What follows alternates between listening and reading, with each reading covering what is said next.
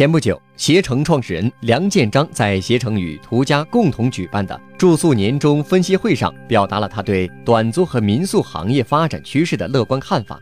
他认为，接下来由于投资者们很难再通过房价大幅上涨、物业迅速升值而大幅获利，他们将更注重通过租金获得投资回报。这一趋势必将推动短租行业发展。梁建章说。过去几年，住宿分享经济在中国一直处于一个酝酿期，有一些制约因素不可避免地对住宿分享行业发展产生了影响。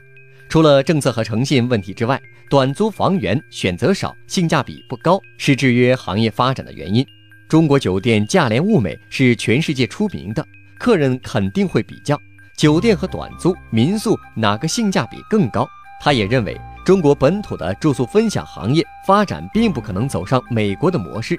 在美国，Airbnb 成为一种时尚潮流，但中国很难走时尚潮流这条路。中国的消费者还是更多会去看性价比。梁建章也观察到，过去那些制约住宿分享发展的因素在减少。首先是中国房价趋于稳定，当房屋的投资者们很难再通过房价快速上涨、房屋的迅速升值和获取投资回报时。投资者们肯定不会任由房屋空置下去，许多人自然希望将房屋出租获得回报，短租模式会被更多房屋持有者需要。另一方面，二孩政策实施，更多家庭出游选择更大的住宿空间，将为短租带来更大的需求量。获取更多创业干货，请关注微信公众号“野马创社”。